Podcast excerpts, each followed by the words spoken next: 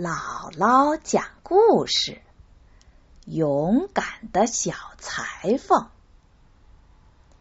夏天，一个阳光明媚的早晨，一个小裁缝坐在靠窗的台子旁，竭尽全力的做着手中的活儿。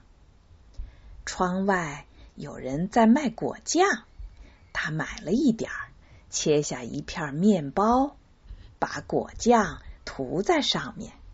他说：“我得先做完这件背心儿再吃。”于是他把涂了果酱的面包放在身旁，继续缝了起来，心里美滋滋的。这时，果酱的香味儿招引来了一群聚在墙上的苍蝇，它们纷纷落在面包上。要品尝一下这美味佳肴，哪有你们的份儿啊？小裁缝说着，把苍蝇赶跑了。苍蝇才不理睬他说了什么，怎么也不肯走。于是，落在面包上的苍蝇越来越多了。这下子，小裁缝火冒三丈。随手抓起一条毛巾，朝着苍蝇狠命的打了下去，打死了整整七只苍蝇，有的连腿都给打飞了。你可真了不起，他说道，对自己的勇敢大加赞扬。全城都应该知道你的壮举。说着，小裁缝。风风火火的为自己剪裁了一条腰带，缝好以后，在上面绣了几个醒目的大字，一下子打死七个。他突然喊了起来：“嗯，不仅仅是全城，还得让全世界的人都知道。”说到这儿，他的心激动的欢蹦乱跳。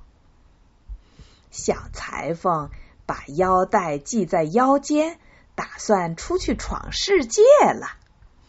动身前，他四下搜寻了一番，看看有没有值得带上的东西，却只发现了一块陈干酪，就随手装进口袋里。在门前，他发现灌木丛中绊住了一只小鸟。就捉来放进装干酪的口袋里。随后，他得意洋洋的上了路。由于个子矮小，他身轻如燕，走起来一点儿也不感到累。走着走着，来到一座大山上，他到了山顶一看，发现一个力大无比的巨人。正坐在那儿，小裁缝壮着胆子走到巨人跟前，跟他打招呼：“你好，伙计，你坐在这儿眺望大世界吧？我正要去闯闯世界呢。怎么样？有没有心思跟我一块儿去啊？”巨人轻蔑的瞟了他一眼，对他说：“你这个小可怜虫！”弱不禁风的小瘪三儿，啊哈！你这么小看我是吗？你再往这儿瞧瞧。小裁缝回答道，说着解开了上衣，露出腰带，让巨人看。你念一念，就知道我是什么人了。巨人念了起来。一下子打死七个，他以为这位裁缝一下子打死了七个人，心里不禁对小裁缝产生了几分敬意。不过，他决心要和小裁缝先试试身手，于是他捡起一块石头来，用手使劲一捏。捏的石头滴出了水。巨人说：“要是你真有力气，也来这么一手吧。就这呀，小裁缝说：“对本人来说，跟玩儿似的。”说着，把手伸进口袋里，掏出那块软绵绵的干酪来，轻轻一捏，乳汁就冒了出来。巨人看了，不知说什么才好，却怀疑这么个小人儿是不是真的有这么大的力气。随后，他又捡起一块石头来，朝空中猛地一抛，石头飞得那么高，用肉眼几乎看不见了。巨人说：“喏，可怜的小矮子，你也来一下吧。”嗯，的确扔的挺高。小裁缝说：“可是你扔的那块石头还是掉回了地上。看我给你露一手吧，扔出去就不会再掉回来了。”说罢，他从口袋里把那只小鸟抓出来，往空中一扔。重获自由的小鸟欢欢喜喜的飞走了，头也不回，一下就无影无踪了。小裁缝问：“喂，伙计，这一手还行吧？”“我不否认，扔东西你还行。”巨人回答说：“现在我再瞧瞧你能不能扛动重的东西。”他把小裁缝领到一棵砍倒的大橡树跟前。你要是真有力气，就帮我把这棵树从林子里抬走。小裁缝说：“好的，你扛树干，我扛树枝。这树枝可是最难弄的呀。”巨人扛起了树干。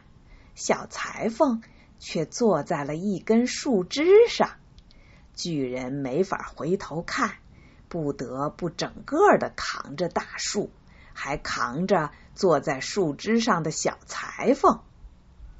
小裁缝坐在后面，心旷神怡，快乐的吹起了口哨。巨人扛着沉重的大树走了一段路程。累得上气不接下气，嚷嚷着说：“他再也走不动了，必须把树放下来。”小裁缝一下子跳了下来，用两只胳膊抱住树身，做出一副一路上抬着大树的样子。接着对巨人说：“亏你这么个大块头，连棵树也扛不了。”巨人只好说：“你是一个了不起的大力士，就请你到我的山洞里去过夜吧。”小裁缝就跟着他去了。他们来到洞中，只见还有一些巨人围坐在火堆旁，个个手里拿着一只烤羊，就像吃面包似的。在吃着，小裁缝心想：这儿可比我的作坊好多了。巨人指着一张床，叫他躺下休息。这张床对小裁缝来说可实在太大了。他没有躺在床中间，而是爬到了一个角落里。半夜时分。那个巨人以为小裁缝睡熟了，抓起一根大铁钉，照准床上，猛地扎了下去，以为把这个小蚱蜢给解决了。第二天拂晓，巨人们动身到林子里去，把小裁缝忘得一干二净。小裁缝。仍然像往常一样活蹦乱跳，无忧无虑，朝他们走去。巨人们一见，吓了一跳，以为小裁缝要打死他们，个个吓得屁滚尿流，拔腿就跑。小裁缝呢，继续赶路，一直往前走去。走了很久，小裁缝来到一座王宫的院子里。这时，他已经累得精疲力尽，倒在地上睡着了。他睡着的时候，不少人过来，看见他腰带上绣的字，一下子打死七个。哎呀，他们想，这一定是位了不起的英雄。和平时期，他到这里干什么呢？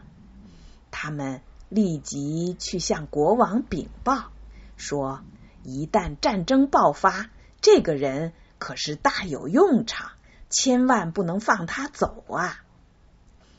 国王很赞赏这个主意，就差了一位大臣去找小裁缝，等他一醒，就请他在军队里效力。这位使者站在一旁，眼睁睁的看着熟睡中的小裁缝，只等到小裁缝伸了伸懒腰，慢慢睁开双眼，才向他提出请求。小裁缝回答说：“嗯，我正是为此而来的，本人很愿意为国王效劳。”于是。他受到了隆重的接待，可是其他军官却很嫉妒，巴不得他早点远远的离开这里。他们说，要是我们和他打起来，他一下子就能打死我们七个，这可怎么是好啊？后来，他们决定一块儿去见国王。提出集体辞职。他们跟国王说：“我们这号人呐，无法和一位一下子就打死七个人的大英雄共事。因为一个人而要失去所有忠心耿耿的军官，国王感到十分难过。他希望压根儿就没见过这个小裁缝。”巴不得早早的把他打发走，可是国王又担心这个小裁缝把他和他的臣民都打死，自己登上王位。他冥思苦想，终于想出了一个主意。他派人去告诉小裁缝，在他的领地上有一座大森林，林中住着两个巨人。他们两个烧杀抢劫，无恶不作，危害极大。可是至今却没有谁敢冒生命危险去和他们较量。要是小裁缝能制服和杀死这两个巨人，国王就答应把自己的独生女儿许配给他，并赐给他半个王国，而且。还给他派去一百名骑士为他助阵。小裁缝心里想：“嗯，对你这么一个人来说，这是多大的鼓舞啊！一位漂亮的公主，还有半个王国，这真是千载难逢的好机会呀！”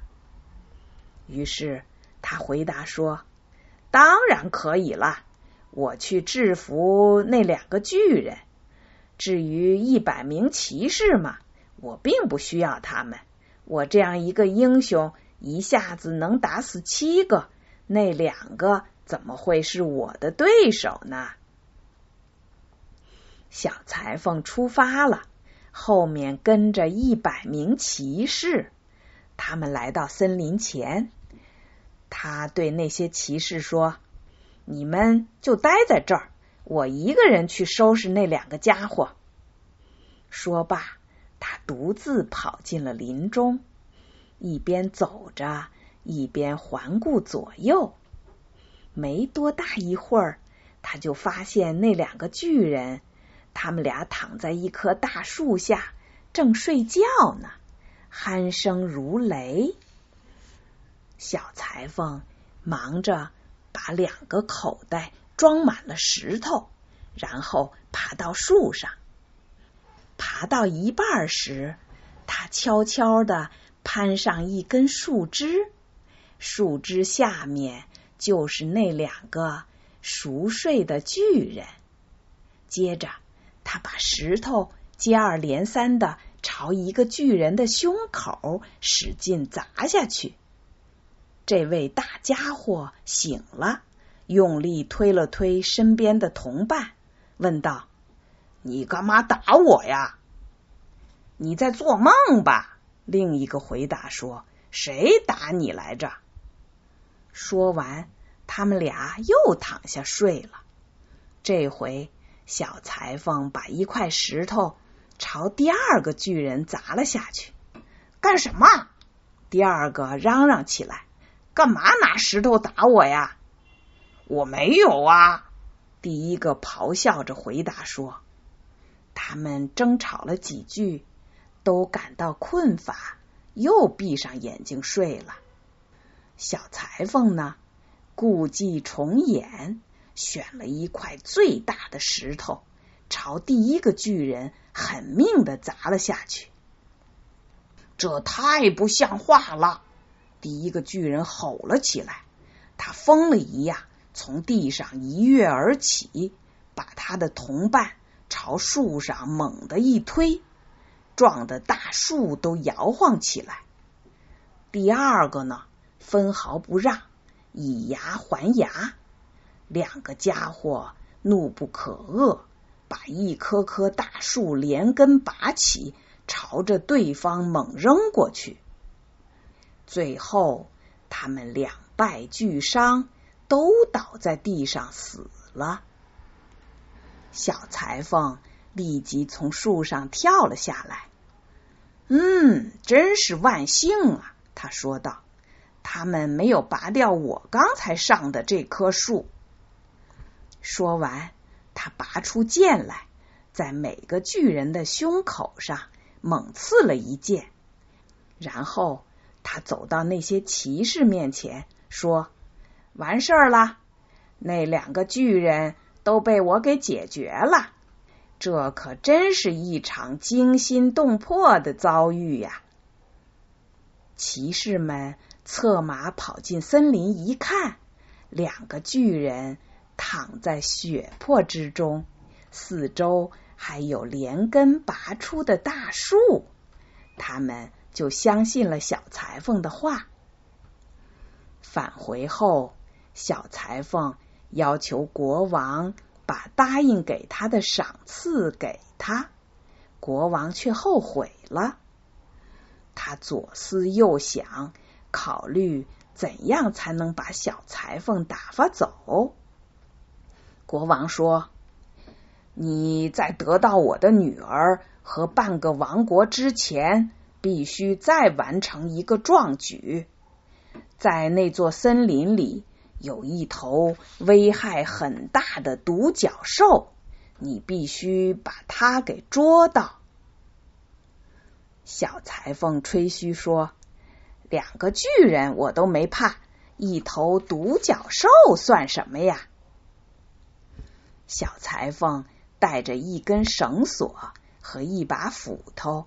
便动身去了森林。他告诉他的随从们在森林外等着。他没找多大功夫，就发现那头独角兽就在眼前，并且正向他直冲过来。他纹丝不动的站在那里，等独角兽逼近了，他敏捷的一下子跳到树后。独角兽发疯似的朝大树撞过来，把脚牢牢的戳进了树干里，怎么拔也拔不出来了。就这样，他被捉住了。伙计，这回我可逮住你了！小裁缝从树后转出来说道：“他用那根绳索把独角兽的脖子捆了起来。”然后用斧头劈开树干，松开兽脚，牵着独角兽回去见国王了。谁知国王又提出了第三个条件，他必须再到森林里去，把一头危害很大的野猪逮住，然后才能举行婚礼。小裁缝说：“嗯，我很乐意去。逮住一头野猪算什么呀？”野猪一见小裁缝，就口里冒着白沫，咬着牙朝他猛冲过来，想一头把他撞倒。谁知勇敢的小裁缝敏捷的跳进了旁边一座小教堂，眨眼之间。又从窗口跳了出去，野猪追进了教堂。小裁缝从教堂后面几步跑了过来，把门关住。气势汹汹的野猪又重又笨，没法从窗口跳出去，就这样被擒住了。勇敢的小裁缝去见国王，告诉他说。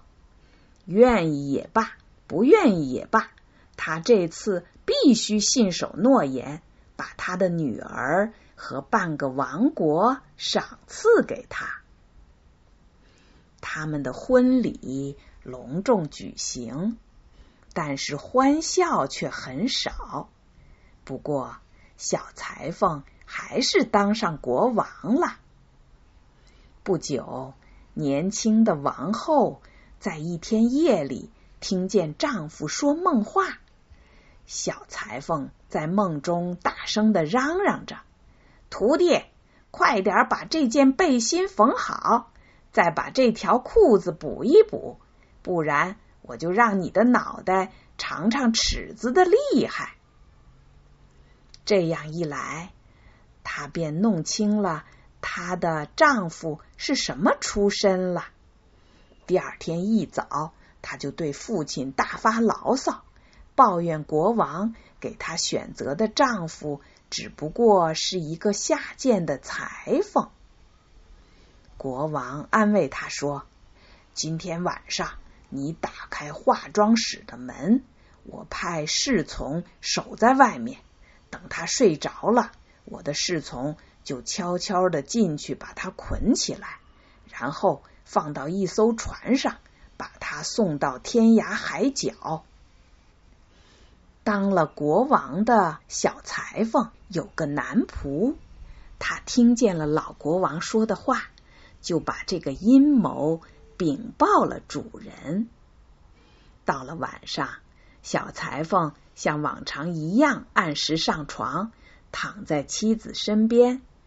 妻子以为他睡着了。就从床上爬起来，打开了化妆室的门，然后又躺在床上。小裁缝还是装睡，这时便开始尖着嗓子喊叫起来：“徒弟，把这件背心缝好，再把这条裤子补一补，不然我就让你的脑袋尝尝尺子的厉害。”我一下子。打死了七个，杀死了两个巨人，捉住了一头独角兽，逮住了一头大野猪。难道我还怕化妆室里什么人不成？听到小裁缝这番话，打算把他捆绑起来的那几个人，个个吓得要死，拔腿就逃走了。从此。再也没有人敢碰他一根毫毛。就这样，勇敢的小裁缝继续当他的国王，一直当到离开人世。